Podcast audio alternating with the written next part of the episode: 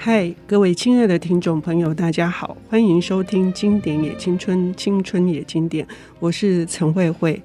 这一阵子有一本书是陪伴着我的最好的朋友，长达了将近一年之久。里面呢，我遇到了更多的书朋友，也是长期以来一直在我的心灵给予我非常多的力量的。譬如说这一句话。当梭罗在看到树的时候的反应是，树林的风声让梭罗感到一阵狂喜，并为他的生命感谢神，或者是自然在最微小之处最为卓越。这是希腊的博物学家普林尼的说法。这些话呢，就像我看到刚刚说的，我就会抬头去看看身边的树。真正的为他的生命而感谢神哈，这些这么棒的语句，包括拈花微笑啦，包括为什么一定是要是高调的张扬的，其实在角落有那样子的平凡，也是一种最美好的日常。这都是这本书叫做你不知道的都叫树。我们今天邀请到的领读者就是作者《上下游副刊》的总编辑，同时呢，感谢他为我们写了这本书。我为了这本书呢，感谢神。碧玲你好，谢谢慧慧。呃，古碧玲女士的那个是一个跑遍各地都为了植物，而且她对于。我们经常会看到很多的饮食文学是用饮食来记忆，嗯嗯，呃，时间或者是记忆与人的相遇或是分离，但是碧玲却是用植物来连接记忆，它是在什么样的时间跟什么人样的人在一起哦？这本书的。出版经过也是非常的有趣，可以跟我们聊一下吗？你原来并没有想象自己能够出版这本书。对对对，其实因为我是记者出身嘛，哈，那你知道记者都是嗯、呃、根据事实嘛，哈，那我们就不太会去讲自己的故事，哈，我们通常都是躲在那个新闻后面嘛，或躲在受访者后面。那当我自己因为后来就是等于我没有在第一线了嘛，哈。那我开始也画植物，那其实我就是自己高兴自己画。那我也开始写植物哈。那诶，有朋友看到就说：“诶，你要不要来出这本书？”我说：“谁买呀？这种书谁买？”我说：“人家都要看植物专家。”他说：“不会啊，啊，你写的很有意思哦，还还蛮那个。”那就很多朋友鼓励我。啊，后来真的就有出版社的朋友来跟我说：“诶，碧玲，你要来出这本书。”那我们就谈了很久，我我还是很自我怀疑了哈。然后后来我就去找这个郝明义郝先生，叫请他帮我写序。那郝先生说：“我不帮人家写序。”我说：“那你不是帮谁谁谁写？”他说：“那是素人。”我说：“我也是素人，因为我没出过我自己的书。”我就逼迫他。他说：“那你给我出好了啊。”那我们就这样开始。那当然，我刚我也跟慧慧说，我这本书我觉得有点。呃，篇幅太多了哈，因为呃五十篇嘛哈，嗯，那其实都是我自己这样就慢慢写了。那后来好像也逼我，所以有补一些东西，才补了不少篇了哈。那就真真的变成是五十篇。那因为我的个性其实，我跟慧慧说，看起来是很开朗外向，可是其实是我是很角落生物的哈。所以里面我特别写到一篇角落植物嘛哈，嗯。我很喜欢看角落的植物。是，等一下我们可以好好聊这一篇哈。我想要跟大家再仔细的介绍这一本书。呃，五十篇里面，呃，是六个章节，呃，有童年的，有青春的，有自己家的，有旅途的，还有餐桌上的，最后是梦想的。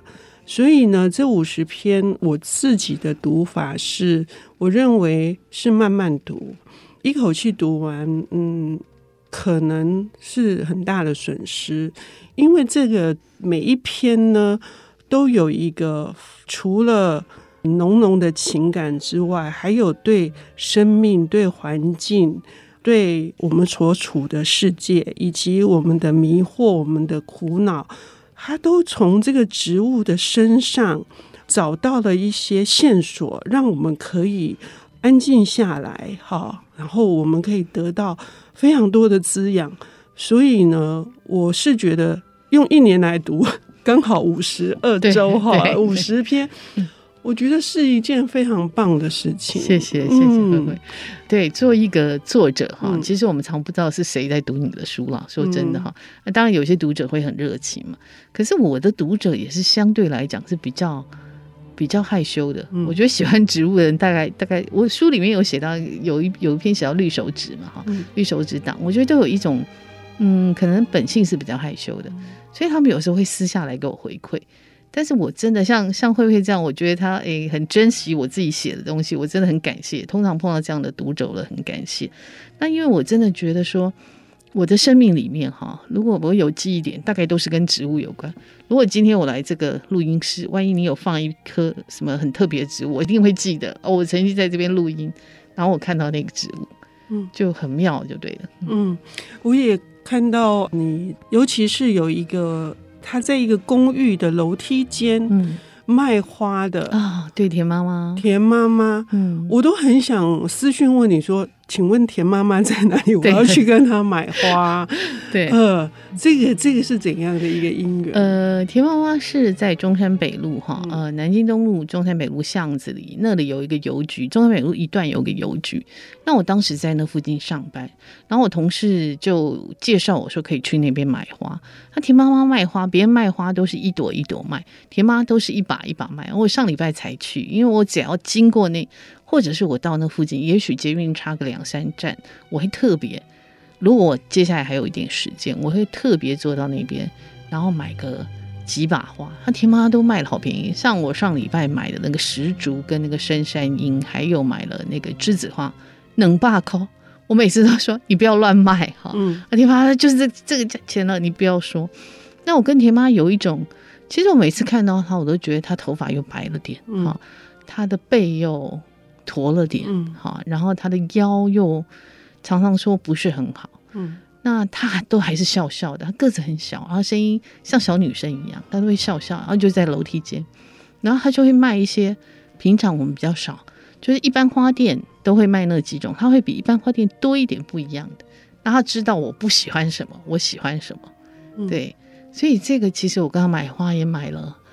好久买了十几年。嗯，我看到碧玲写田妈妈的时候，还写到一点，就除了说她喜欢卖不一样的花材，嗯、也跟碧玲的个性，她不主流，她不崇尚一些更华丽的，或者是更应该是说更张扬的这些呃植物。对，对，对，然后田妈妈她还会告诉。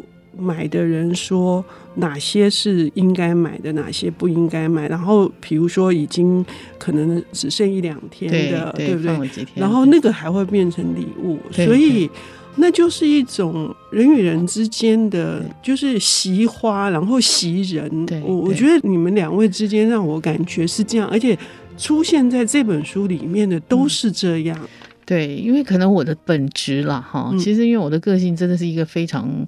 非主流的人，就是只要是很提花或者很有名或者干嘛，嗯、我就是会走得远远的哈。嗯、那我就喜欢走自己的路哈。嗯、那我觉得我买花也是这样，很多人可能很喜欢去那种呃很多花呀，很多什么样的，我也会去那湖花市。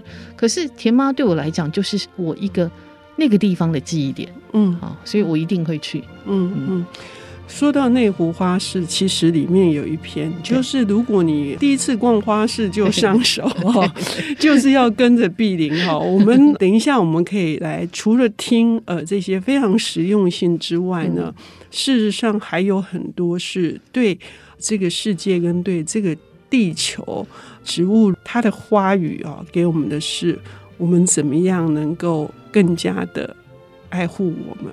保护我们呃这一块土地呢，我们休息一下，等一下回来。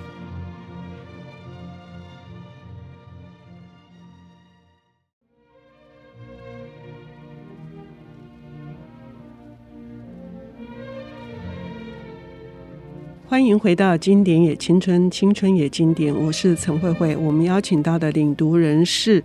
上下游副刊的总编辑，同时他也是我非常欣赏的这本作品，叫做《不知道的都叫树》的作者古碧玲女士。上半段节目，他跟我们谈到了这本书是一个意外的生产，而且呢是长得很厚一本，对，但是里面有图片，还有碧玲他自己的这个插画的作品。那从插画的作品就可以看到一个特质，是充满了自由的，对，还有他插花的作品也是自由的。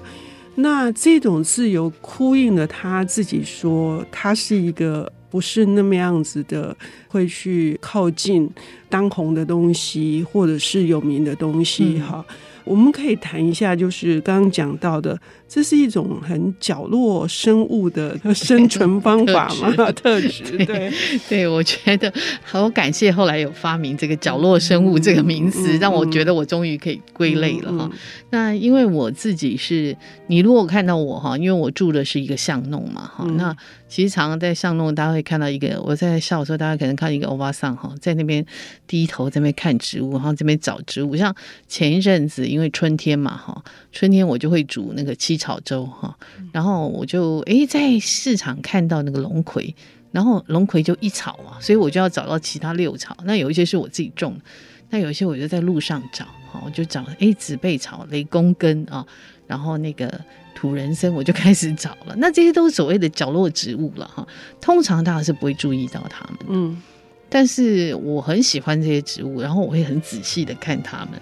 所以，通常我的花盆里面也会冒出这些东西，我都是不会展出它们的。然后我每天就在搞这些东西哈，所以我其实工作也很忙，事情也很多，但是花很多时间在搞这些东西。可是里面也提到一个很棒的观点，就是因为它们并不起眼，然后也不会有什么带来赏心悦目的花朵，对，或者是香味，所以人们就会常着想要消灭它们。碧玲就写到说，人就是这样，要消灭跟你意见不合的个人群体，嗯、要消灭你认为它不应该存在的动物、植物。嗯、对，或许这个真的是消灭的短暂都被灭了，可是呢，他们也很可能又长出来。对对，这也呼应另外一篇我非常喜欢的，就是软弱的人都喜欢植物。对，那碧林的反骨精神呢，又会反驳一番，是这样吗？对 对，我对于呃，其实这是看到那个什么那个斯卡罗嘛哈，那斯卡罗里面不是那个李先德对那个、嗯、对那个蝶妹啊，蝶妹蹲在地上看植物，他就骂他说、嗯，因为他就很瞧不起蝶妹嘛，他说。嗯哎，软弱的人都喜欢植物。那我看到这一段，我就喷笑出来哈，我就想说，哎，对我们就是别人眼中的软弱的人哈，我就开始我就反驳嘛，我说你就最好不要吃东西了哈，将来这个肉都是植物做的哈，然后你不吃真的会脚软，我其实就反驳。那我就觉得说，哎。跟这个植物、这个昆虫、万物相处起来，哈，都要安稳的多，哈。其实这也是铃木香木讲的嘛，他在那个植物园的巢穴就讲了这个。那其实我自己是一个真的，我觉得我的个性可能，嗯，不是一个很喜欢竞争的人，哈。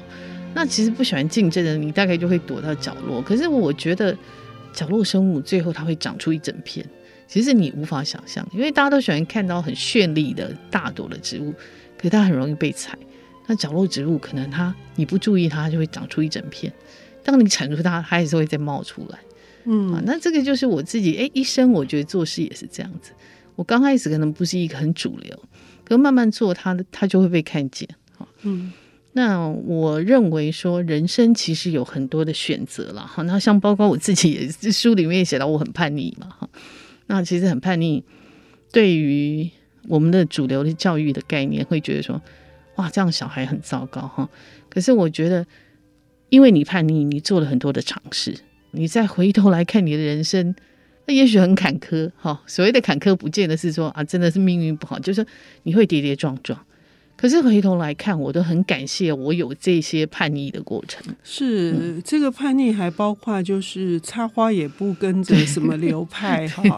这一点我也觉得是，还有在写说像千利休，对对对，对，千利休，他之所以会被被丰臣秀吉刺死，也是因为他就是要不要去回应这个君主的这种好大喜功的显赫的那种，他要的是一个简朴最真的是最角落的角落的一个茶室，对，对不对？对，是，对，我记得他那时候丰臣秀吉哈，嗯、呃，去他的茶室嘛，嗯、然后他不是还要弯着腰吗？嗯、这样跪，嗯、那对丰臣已经是充满了侮辱了哈。那一进去一看，本来想说进去大概是花团锦簇，结果完全没有，就在那个灶那边有一一瓶花，然后就一支锦花，嗯，然后那个风尘看的时候本来很生气要大嘛，后来。风尘整个心都安下来了哈，所以他一直用这样的东西。那当然有人说他这个太刺激他的君主，嗯、所以君主实在是比不过他。最后，而且那时候我记得那时候在日本那个时代，就说啊，凡是美的东西就是千利休说了算哈。嗯、所以丰臣那么用力，可是得不到大家的认同，被气得把他刺死哈。嗯嗯、那这 我觉得说，在人的生命当中，其实有很多是你意想不到的。那包括插花这件事情也是，就是很多人会问我说：“哎、欸，其实我被叫去那个教人家插花哈，嗯、人家问我说：‘那你是什么流派？’我说：‘为什么一定要流派呢？所有流派不都人创的吗？你不能做第一个流派的创始者吗？’哈，我的个性就一直是这样子，所以以至于说真的，有时候你会吃苦头了哈。可是我还是讲，我说，当你回过头来，你觉得这些东西好像是吃苦头，可是你回过头来看。而且圣经上有讲，起初以为是不好的，最后看的结果是好的。我自己比较是这样子，在人生的这个整个况味当中，那我觉得真的很感谢有这么多的植物。而且我不是学这个专业，但是在这个东西在植物上面，因为我很喜欢它，所以我有各种不同的看见是跟植物有关的。是，我也因此而因为碧玲的文字那么的优美。然后心是那么恬静，所以我也有各种看见。谢谢。作为读者，嗯、那这种看见还看到说，一旦你的心是自由的，然后你是安定的，事实上你的发现比别人更多。那这个发现呢，是不会去框住自己的，甚至关心的层面也会更广。所以在疫情的这三年当中，碧玲所看见的植物是冬奥的。啊，这这些受灾区最大的福岛的，嗯，哦，还有岩手县的，嗯，他们。却是在一个废墟当中去种出了胜利之花。我们谈谈这个好吗？对，嗯、呃，就是在冬奥延后办一年嘛，哈、嗯，它是在二零二一年办嘛，本来应该是二零二零嘛，哈，那延后一年办。那办的时候，他们就是呃前三名的这个选手嘛，哈，他们都手上会拿一把花。那除了他们的奖牌以外，那我就注意到他们的花，哎，里面有龙胆，然后有桔梗，然后有向日葵。后来我就去找寻这个资料，发现就是因为在三一之后，其实他们整个受灾很多地方都人都走光了，一个人都没有。但有些地方他们就不愿意放弃，他不愿意放弃，他其实不太能够种吃的农作物嘛。那可以种什么？那因为有一些地方，譬如说他原来就有种桔梗，那他们就想说，可不可以把这个产业再复苏？然后我们可以养在这里的，我们也可以养老人家，也可以养小孩子。然后他们开始慢慢去种这个，然后日本人就很会研发，他就把那个桔梗种了很大一朵哈，然后非常的华丽哈，它就可以让你变成好像桔梗比玫瑰还美了哈。然后龙胆也是，所以我在这当中我看到这植物给人这个复苏的力量，嗯，啊，其实这就是我对植物非常敬佩的。原因了，嗯，对，我们还有一点时间哈，还有更动人的是最后一篇，嗯，想留给大家仔细读。但是他谈的是在难民区，对植物，他们也可以长出自己的样子，对。然后这些难民，碧玲写的非常好，他们已经不是受害者了，嗯。他们是幸存者，我觉得这是一个非常重要的讯息。对对，因为所有人都会把难民当做是受害者、落难的人嘛。好，那当然我们看到这些难民，呃，这其实这是一个荷兰的一个摄影家哈，叫做亨利·维尔德苏克。那我其实当时是看到他这本摄影集叫做《扎根 Root》，那我非常的喜欢，因为他其实拍的很简单，而且看起来非常的平静。没有什么很绚丽的东西，可是我就发现他拍的都是这个难民营帐篷外面的这些植物，那我就开始仔细看这本摄影集，我发现说，哎，原来他就做这个难民营的拍摄计划，他是把这个镜头对准每一个难民他们的帐篷外面这些植物，因为他们希望把他的帐篷装饰成他的家，因为这个帐篷都来自于联合国所赠予的，可是每一个人最后都不一样。那他问这个辅导员，辅导员是完全没有发觉这一点。当一个难民，他在那个地方，他必须安身立命的时候，他要找一些东西跟他家乡连接，就是植物。我觉得植物给他们一个回到家的感觉。是，非常谢谢碧玲带来的这本作品，不知道的都叫树。谢谢，谢谢。本节目由 IC 之音与瑞木读墨电子书联合制播，经典也青春与您分享跨越时空的智慧想念。